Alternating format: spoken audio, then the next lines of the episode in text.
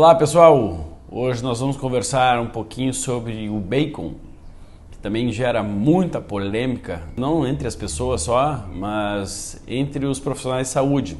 A alimentação dificilmente a gente consegue encontrar consensos reais, né? Depende do tipo de pessoa, do tipo de alimento, como ele é produzido e como ele é feito uh, por nós. Quanto ao bacon, eu vou trazer a vocês o que eu consegui resumir do que a ciência fala. Pensando assim estruturalmente, o que, que é o bacon? Né? Existem uh, outras formas de fazer bacon de outras carnes, outras fontes animais. Mas o tradicional que a gente conhece, uma parte da carne e gordura do porco, né? Então, como estamos falando do suíno, depende anteriormente ao bacon de como esse suíno foi criado, como o porco foi criado. Isso muda bastante, né? Porque dependendo do que ele comeu, a proteína dele não se altera tanto. Entretanto, a gordura dos animais, nós também, a nossa gordura, ela muda bastante a depender do que a gente comeu e também ao quanto que a gente se intoxicou. É. Esse tema toxicidade é um tema que vem à tona cada vez mais na nossa atualidade, porque a quantidade de contaminantes que a gente tem, não só nos alimentos através dos venenos, né, dos agrotóxicos, dos pesticidas ou dos defensivos agrícolas, bem como também do ar que a gente respira, ou da água que a gente ingere, e no caso dos animais, e até nos seres humanos, né, da ração que a gente come, porque é, existem tipos de alimentos que a gente ingere que nem para ração serviriam, né? Salgadinhos, biscoitos, tá? Mas o animal também. O animal é, biologicamente se nutriria, se alimentaria do, do, alimento biológico dele. E a grande maioria dos suínos que a gente tem por aí são criados à base de ração geneticamente modificada, ou seja, de milho e de soja. São criados para que engorde quanto mais rápido, para que cresça mais rápido, para poder ser vendido e abatido.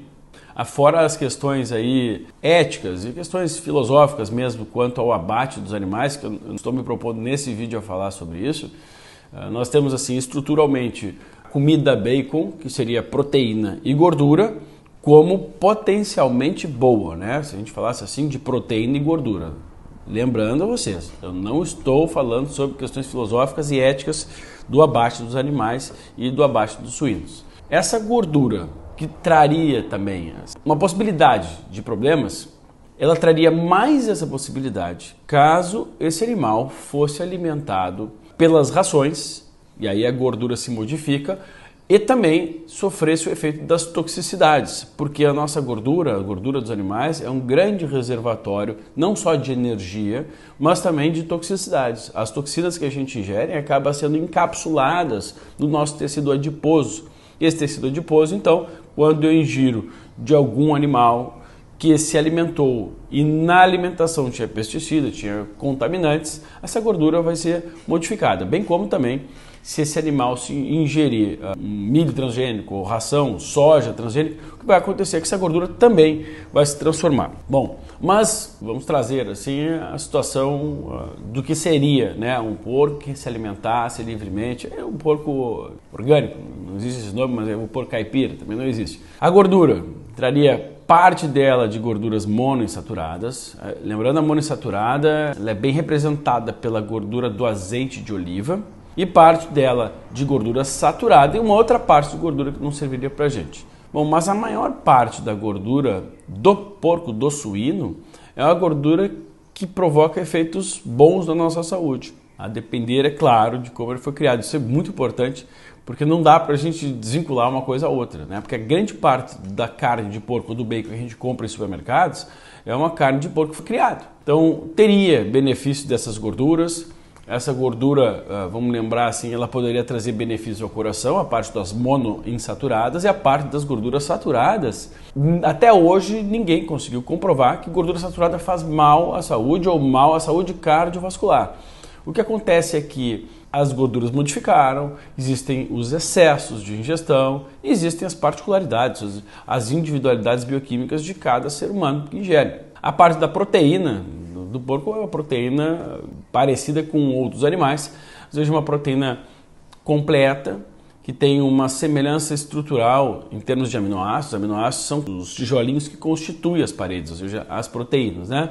Também no nível completo e trariam aí complexo B, ferro e outros uh, micronutrientes interessantes na nossa saúde. Então, se a gente pensasse assim, biologicamente, estruturalmente, o bacon por si só, ele poderia trazer uh, benefícios à nossa saúde e alguns malefícios, a depender de como esse suíno foi criado. Para fazer, para produzir o bacon, ele acaba sendo embebido em sal, né, para conservação dele, e em nitratos.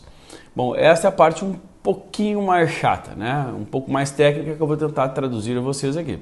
O excesso de sódio pode trazer uh, efeitos ruins à nossa saúde. O excesso de sódio, não estou falando do sal, o sódio é uma parte do sal. Então a gente está de novo falando assim: o excesso do bacon fora, isso aí, o excesso não seria bom à nossa saúde. A questão é que em pequenas quantidades, a menos que assim se faça algumas dietas baseadas em bacon, que, eu acredito que são loucuras, né? A gente fazer dieta baseada num único alimento e outras dietas, como a dieta paleolítica, então que acaba liberando uma quantidade um pouco maior de bacon. Aquelas, os bacon lovers, as pessoas que adoram muito bacon, acaba que esse excesso pode trazer consequências. Mas o problema é o excesso, então, o problema não é do próprio alimento. Esse sódio adicionado aos alimentos industrializados é ruim, o excesso, né? Assim como o sódio em excesso, para quem ingere excesso de bacon, acabaria trazendo consequências ruins. O sódio em quantidades adequadas para o nosso corpo ele é crucial, ele é fundamental. E os estudos são muito polêmicos a respeito, eu já escrevi diversas vezes sobre isso, a respeito do excesso de sódio, o excesso de sal né, e o aumento de pressão quando a gente é, enxerga que grandes estudos demonstraram que restrições de sódio também aumentam a pressão, por incrível que pareça. E sódio tem um papel uh, muito importante para a nossa saúde. Bom, voltando ao bacon, a parte do sódio seria em excesso um problema, é parte dos nitratos também. Quando uh, a gente acaba esquentando esse bacon depois, na hora de preparar e fazê-lo, uh, esses nitratos podem se tornar nitrosaminas.